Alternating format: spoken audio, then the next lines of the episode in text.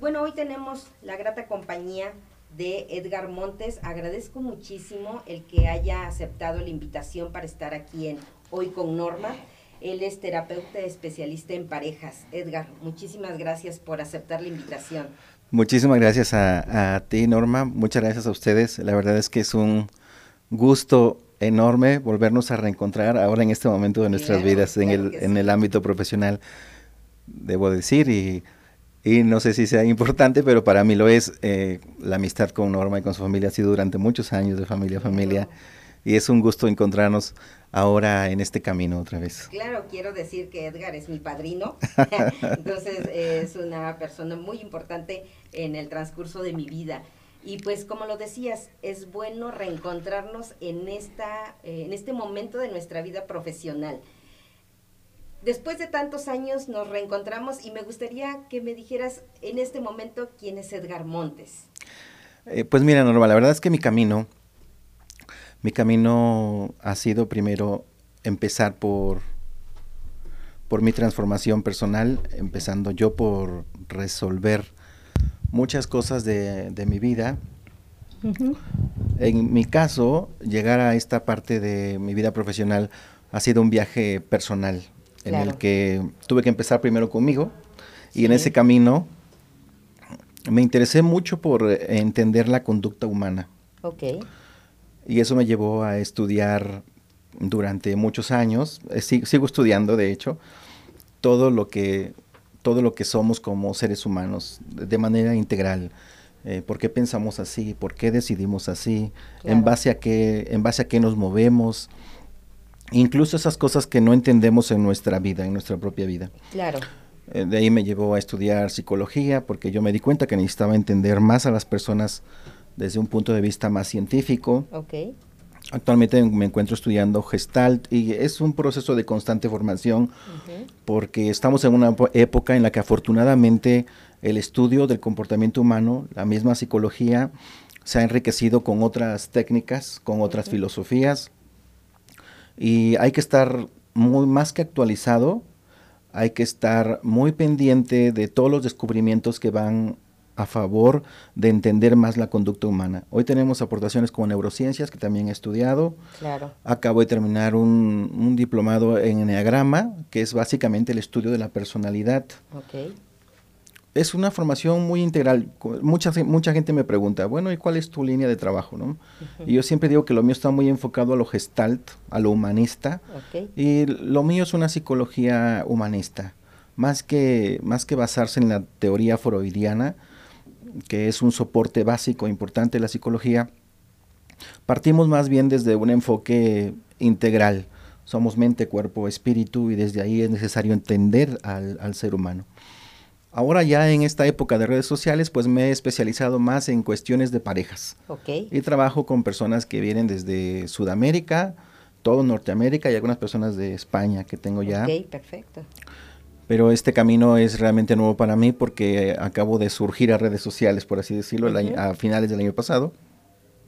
Y por eso es que estamos aquí ahora dando a conocer más nuestro trabajo para alcanzar a más personas, tratando de llegar a más gentes con tal de ayudar más desde, desde lo que yo sé, desde lo que yo hago. Claro, es bien importante en este momento de la vida de todo ser humano el, el vernos, como tú lo decías, como una persona integral, pero sobre todo, eh, digo yo, a mí se me hace muy loable el trabajo que hacen todas estas personas que dicen, lo que yo sé, lo que yo quiero aportar, aquí está abierto a las personas que lo necesiten. Yo creo que eso es eh, un trabajo muy, eh, muy importante, pero sobre todo de, de gran reconocimiento. Y bueno, precisamente hoy nos vienes a platicar de lo que es las relaciones de pareja. Sí en este tiempo, después post pandemia, se ha vivido unas situaciones complicadas en pandemia y ahorita vemos la eh, ahora sí que el resultado de esa convivencia post pandemia, ¿no? Qué tema tan importante, pero sobre todo tan actual y tan, o sea, que lo vivimos o conocemos siempre a alguien que tiene alguna situación de pareja en nuestra familia, con nuestros amigos, con las personas que nos rodean. Es correcto. Pandemia detonó mucho los conflictos de las relaciones familiares, claro. interfamiliares, sobre todo a nivel pareja, porque se dieron cuenta que, que no, no se conocían completamente. Exactamente. Y salieron a destacarse más los defectos y, y, la falta de convivencia. El entorno se volvió muy tóxico. Y sí me ha tocado recibir muchísimos casos de personas que en pandemia descubrieron que ya no querían estar juntos, que no se soportaban, que no se toleraban, descubrieron que no tenían cosas en común y empezó a haber muchas separaciones, muchos divorcios. Y es una crisis humana, en realidad muy grave, porque he visto mm, tomar, a, tomar a, parejas tomar decisiones muy basadas en ese momento. Algunos, los más afortunados o los más conscientes, sí buscan ayuda. Los más es los que no les interesa buscar ayuda y basan sus decisiones en echarle la culpa al otro. Y esto de las culpas es uno de los grandes problemas en las parejas. Muy común. Muy común porque siempre estamos con que tú, eres tú, eres tú, eres tú, y nunca nos atrevemos a mirar un poco hacia nuestro interior para saber cuál es la parte que yo estoy generando para que mi pareja se sienta así. Sí, vaya problema el que acabas de decir. Claro, eh, muchas veces tenemos eh, la situación de creo que es, es, muy arraigado culturalmente, por lo menos eh, a lo mejor en el espacio en el que yo convivo, en el que es más común, en el que siempre buscamos ver hacia el otro en lugar de ver hacia, hacia mí, ¿no? Incluso en las situaciones personales, ¿no? Siempre buscamos que, quién tiene la culpa alrededor antes de ver yo qué hago para lo que estoy viviendo, ¿no? Lo que yo vivo es el resultado de lo que hago y esto también pasa con las parejas. Es correcto. Debo decirte que nuestro cerebro, la ciencia ha descubierto hoy que nuestro cerebro tiene un mecanismo de autodefensa. Claro. En cuanto el ser humano se siente atacado, entra en un modo defensivo. Ah, no, yo, yo no. O sea, nos cuesta mucho trabajo reconocer. Por eso se requiere muchas veces de un apoyo terapéutico para enseñar a la persona a ser responsable de sus decisiones, de sus pensamientos, porque si al modo defensa nos cuesta mucho a cada ser humano, ya sea hombre o mujer, nos cuesta mucho darnos cuenta que nosotros también tenemos parte de esa responsabilidad. Y así le llamo yo, hacerte responsable de tus actos y de tus conductas, porque luego aventamos la piedra y escondemos la mano, ¿no? Exacto. Y, y, empezamos a culpar, a justificar nuestros hechos. Y eso tiene mucho que ver con el desarrollo del ego de cada quien. Justificar es una de las herramientas más usadas de nuestro ego. Entiéndase como ego a este ente psicológico que está formado por todas nuestras subpersonalidades o personalidades y desde ahí funcionamos muchas veces en modo defensiva. Tenemos un ente social, que es la cara bonita que le presentamos al resto del mundo, escondiendo por atrás de nosotros toda la lista enorme de defectos, y cuando estos defectos explotan, ya no nos hacemos ni tolerantes ni tolerables, ¿no? Ya empezamos a pensar que es que, es que tú lo provocas, es que tú me provocas, que tú me llevaste a que haga esto, ¿no? ah, sí, sí, yo lo hice. Y la otra persona empieza a pensar, ¿será que sí, yo soy el que estoy mal? Y ahí empiezan los conflictos, ¿no? Claro. Tantos, tantos conflictos. Yo creo que eh, en este momento, pues, es bien importante para muchas parejas eh, que nos ven, en este caso, que nos escuchan, el saber cómo puedo yo obtener un tipo de ayuda. Claro. ¿Cómo puedo? Y, pero sobre todo, el, eh, hace un rato decías, el ser terapeuta, el ser, el estar eh, dando un servicio, digo, como personas o como sociedad, por ejemplo, para ir al psicólogo, teníamos la idea de que necesitamos estar, muy mal para requerir ir al psicólogo. Y lo mismo yo creo que pasa con los terapeutas, ¿no? O sea, como que hay una pequeña resistencia o una gran resistencia de decir, necesito ayuda, ¿no? Es correcto. Y es muy grave. La verdad es que es muy grave porque nosotros asumimos, y me topo mucho con estas situaciones en que los seres humanos eh, creemos que podemos mejorar, decidir, superar cualquier reto por sí solos, ¿no? es, que eso es para locos. Eso es, ¿qué me puede enseñar? ¿Qué me puede decir? Este, ¿qué es lo que, si está igual de loco que yo? Y ve tú a saber cómo vive él y cómo está él. Siempre es esta crítica hacia psicólogos y, no está justificado de ninguna manera, solamente es una resistencia al cambio, que está mucho en el ser humano. Encontramos cierta comodidad. Es este juego de la víctima y el victimario. Y aunque suena muy rudo, en realidad tanto víctimas como victimarios encontramos cierto placer en esa conducta. ¿No? De hecho, las relaciones están fundadas mucho en el ente dominante y el ente dominado. ¿Quién llega a la relación a ser dominante? ¿Quién llega a ser dominado? Al ente dominante, por ejemplo, no le interesa mucho entender que está lastimando a su pareja. Claro. Está al verdugo, no le interesa asumir, ¿Y yo para qué voy? Vete tú que eres la que te quejas o vete tú que eres el que te quejas porque... tú eres lo que lo necesita. Sí, tú, tú este, llegan conmigo me dicen, le traigo a mi pareja porque ya se volvió loco o loca, ya no sé ni qué hacer con él, ¿no? Fíjate que se ha notado mucho en la estadística en estos últimos tiempos. Hace algunos años lo que más recibía eran mujeres, en un porcentaje muy alto, 95 o 5 por así decirlo, ¿no? Okay. Y hoy la estadística se ha volteado. Hoy recibo a muchos hombres que llegan lesionados por salud emocional por las relaciones con su pareja mujer. Es, se, han volteado mucho los, los panoramas. Antes se pensaba que solamente las mujeres buscaban este tipo de ayuda y los hombres éramos muy resistentes. Y últimamente me doy cuenta, yo creo que como dices, desde pandemia para acá, los hombres buscan mucha ayuda, ya están tomando la decisión de buscar ayuda habría que analizar cada pareja como para empezar a ayudarse. Habría que entender quién en la pareja es el ente dominante, quién es el que se hace lo que él dice, que todo se respeta porque él o ella dicen, y quién es el ente dominado, o sea, quién está sufriendo como víctima y quién es el verdugo, para en base a eso empezar a tomar decisiones en común que no lastimen los intereses de los dos, ¿no? ¿Qué, se tiene que hacer? Como la pregunta que me hacías es, tienen que trabajar sobre su, comunicación. Es muy difícil hablar cuando estás en la posición de víctima. Es muy difícil hablar porque te sientes oprimido y porque tu opinión no cuenta. Y lo que pasa con las conductas es que tu cerebro se la cree. O sea, el cerebro se la cree. Yo soy inepto, yo no sirvo para tener relaciones, no sirvo como esposo, no sirvo como esposa.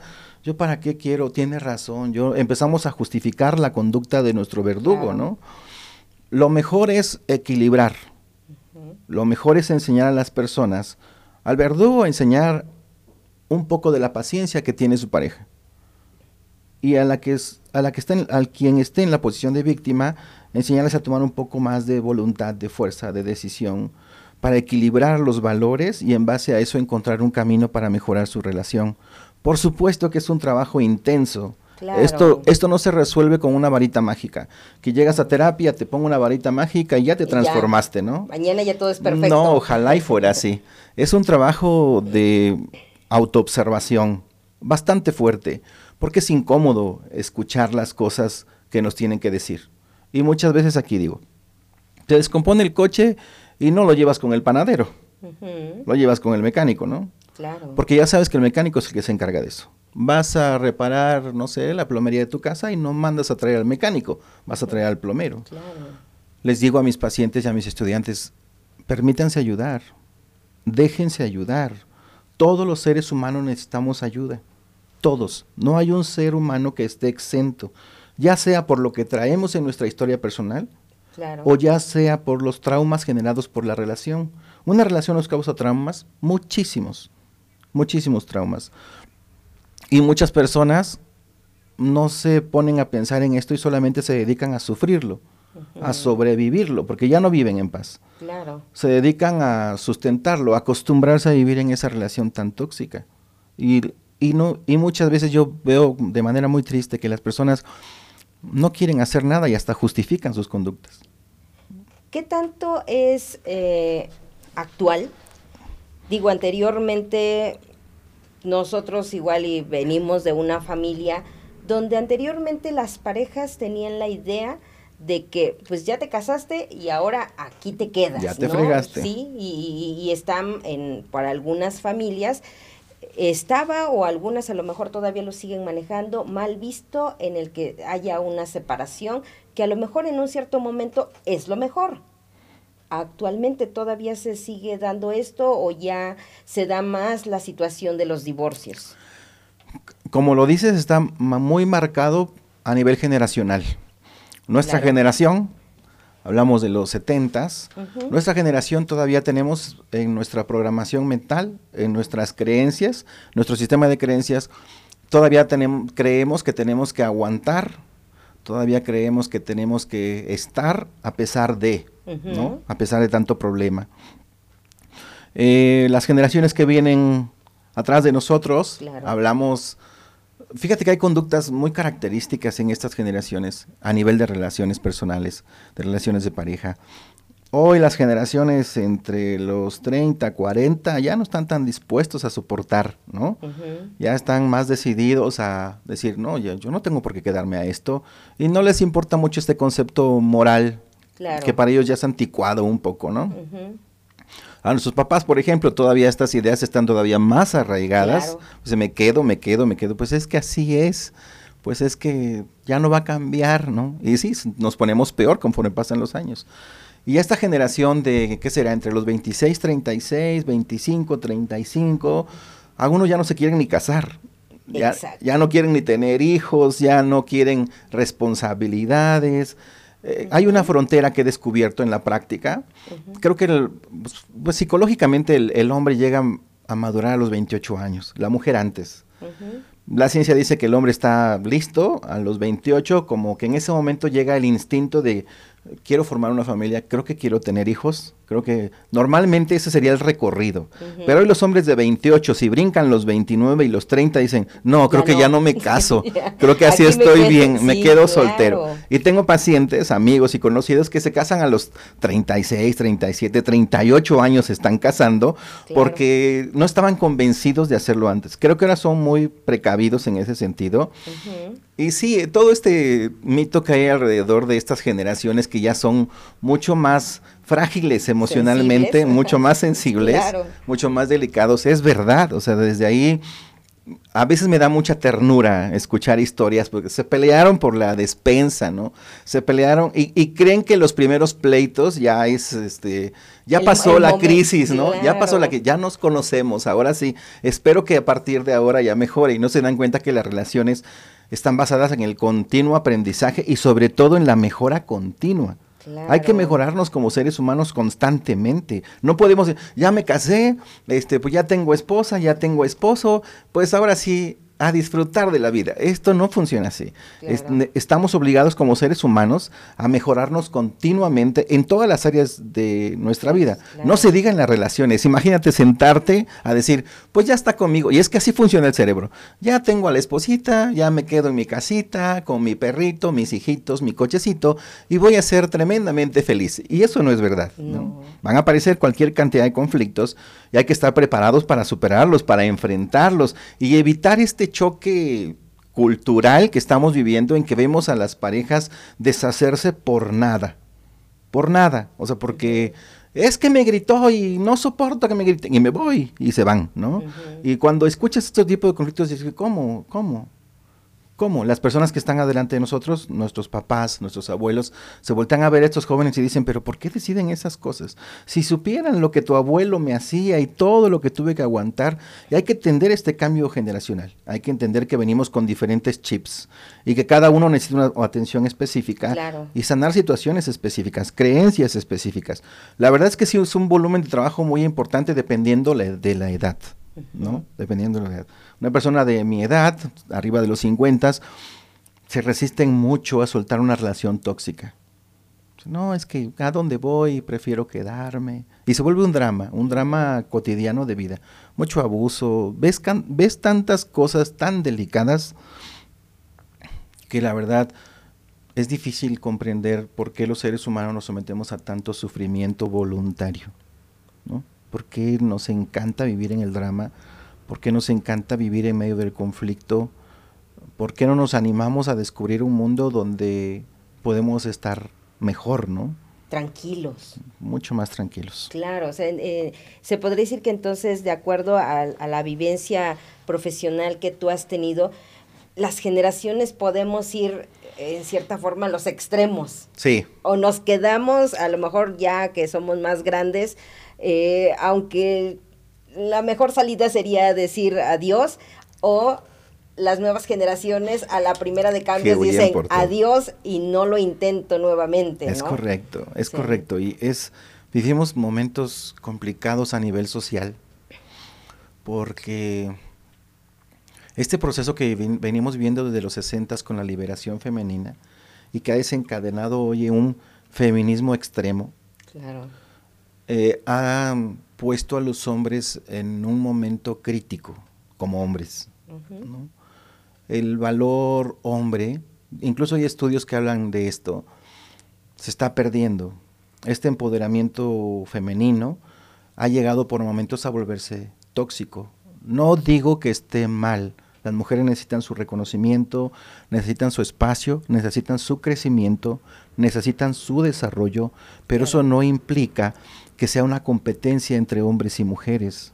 Eso no implica que desarrollemos esta guerra de sexos, ¿no? El hombre es malo porque es malo y porque es malo, ¿no?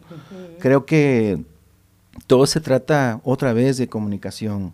Y algo que es importantísimo a nivel pareja, por esos conceptos que de propiedad que tenemos, que es mía, es mío, y que tiene que ver con el respeto. El respeto se pierde por ese sentimiento de propiedad falso. Pues es que yo le puedo decir lo que yo quiera porque... Para eso es mi esposa. Para eso es mi esposa, para eso es mi esposo, ¿no? ese respeto tan fundamental, cómo le hablas al ser humano que está frente a ti. Y eso es, eso es lo que perdemos. Entender que la persona que está frente a ti, que vive contigo, es un ser humano, claro. antes que hombre o mujer. Y que por ser ser humano, hablando de derechos humanos, merece un respeto.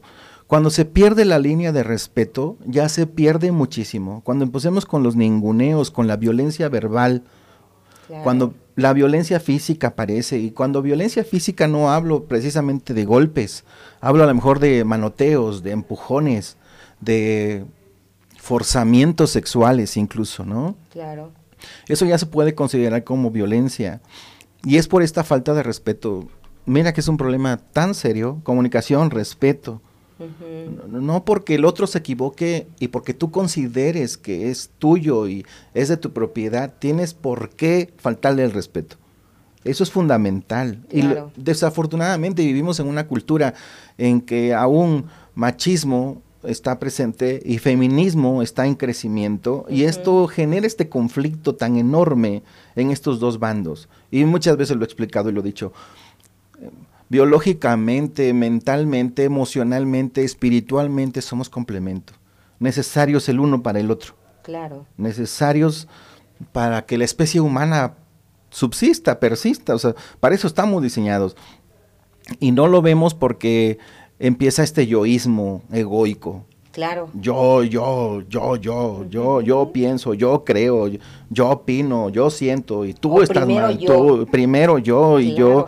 Es un, son niveles de soberbia por, porque eso nos lleva a perder la comunicación con la pareja y sobre todo a perder el respeto. Estamos tocando dos conflictos enormes en una relación. Claro. Las mujeres llegan al consultorio diciendo es que no me escucha. Es increíble, ¿no?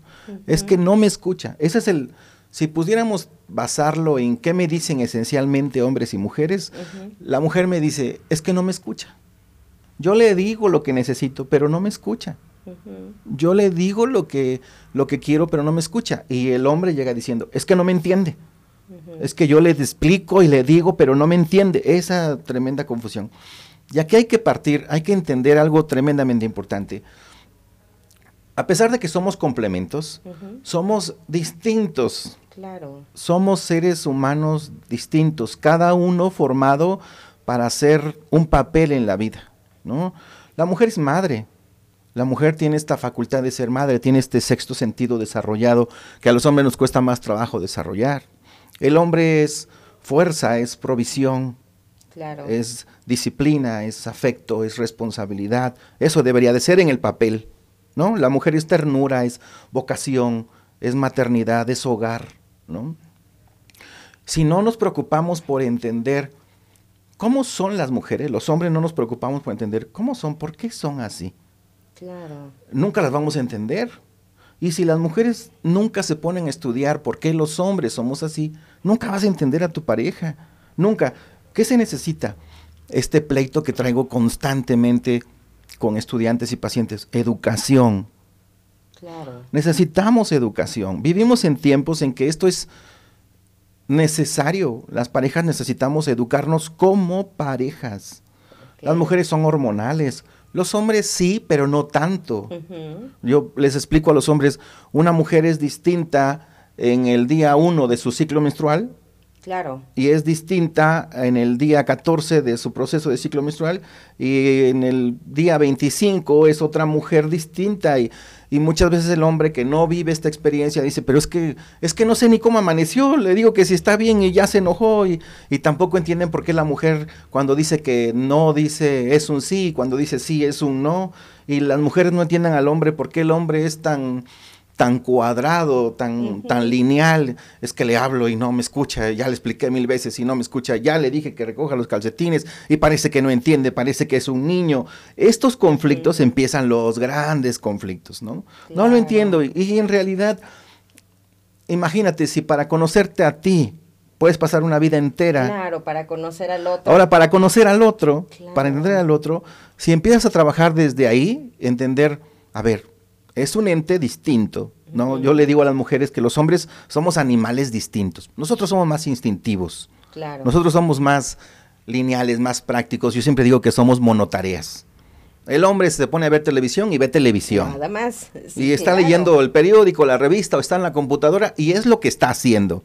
Y tú le puedes estar gritando, ya está el desayuno, ya salió el desayuno. Pero está su atención en algo. Ya te dije tres veces que está el desayuno, ¿no? Y he ahí la explicación de por qué el hombre es por estadística, mejor para conducir. Está metido en lo que va haciendo, ¿no? Claro. Y la mujer es multitarea. La mujer, esto, esto parece chiste, pero la mujer puede estar con el portabebé en el pie, está cocinando la comida del día, está hablando por teléfono con su mamá y todo lo está haciendo al mismo tiempo. Son multitareas. Claro. Y esa complejidad es que, ay, es que, ay, es que te juro que mi esposo parece un niño. Le hablo y no me oye. Y los hombres diciendo, ay, es que no entiendo a mi mujer. Está loca ya el tío está loca. Dice una cosa, dice otra, dice que quiere esto, que ya no lo quiere. Eh, acompañarlas de compras, ¿no?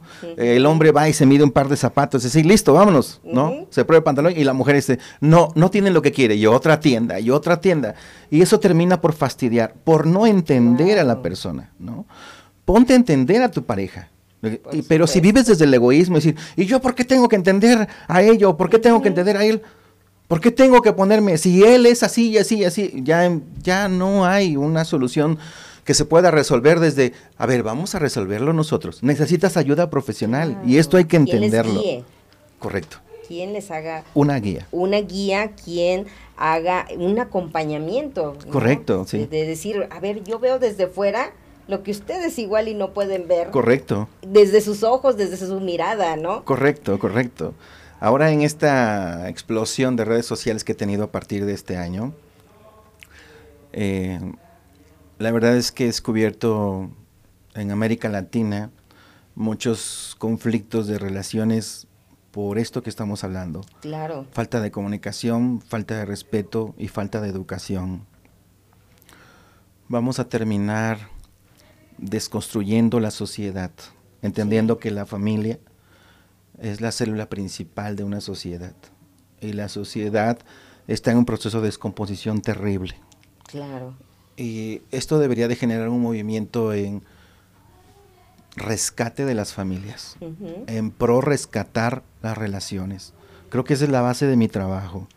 Le explico muchas veces a las personas, yo no trabajo para separar a las personas, yo no divorcio gente, yo trato de solucionar los conflictos por muy profundos que sean. Y por supuesto que se necesita mucho entendimiento, mucho trabajo interior, mucho trabajo personal, para desde ahí empezar a comprender cuál es la parte de responsabilidad, en qué porcentaje me toca a mí resolver el conflicto de la pareja, qué tengo que solucionarme yo para poder ahí ayudar a mi pareja, cómo puedo hacer para mejorar la vida en común con mi pareja en beneficio de todo lo que está alrededor. Porque aquí viene una parte que importa mucho.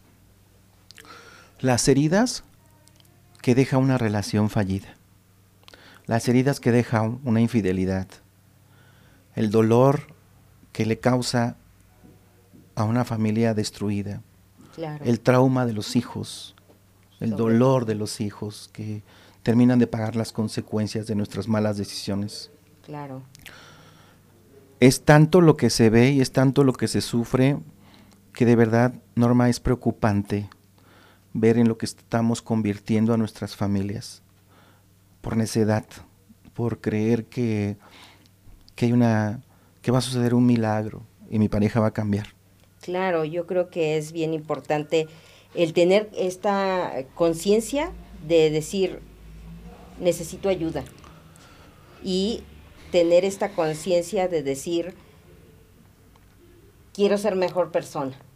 ¿no? Porque tú lo acabas de decir, ¿no? Para estar bien con otros, necesito estar bien conmigo.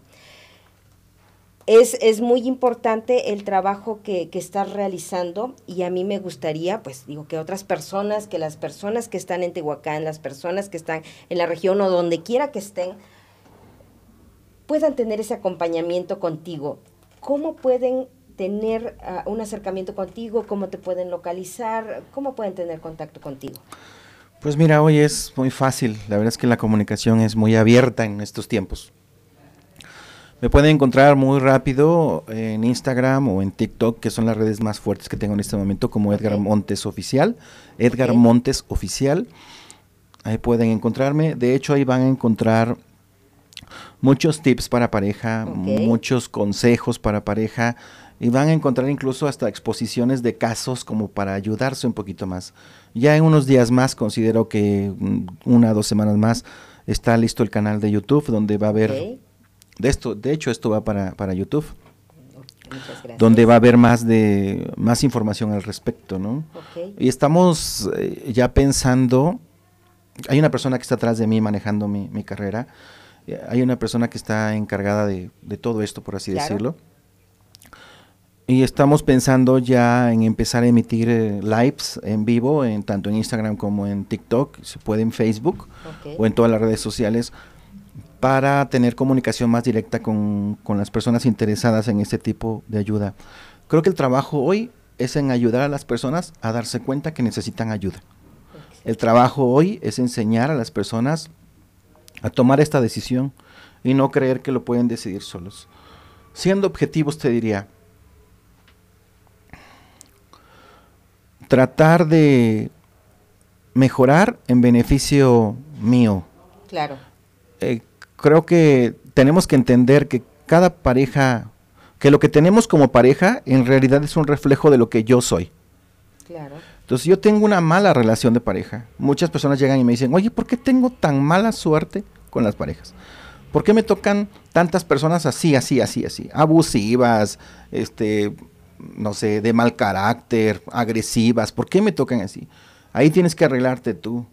Claro. Nosotros tenemos en el mundo, en realidad, lo que somos nosotros, cómo claro. vibramos, cómo está nuestro sistema de creencias. Ahí tenemos creencias en la cabeza, en la subconsciente, en, en la mente consciente y subconsciente. Tenemos una, una, serie de creencias que no son muy buenas para la vida. Okay. ¿No?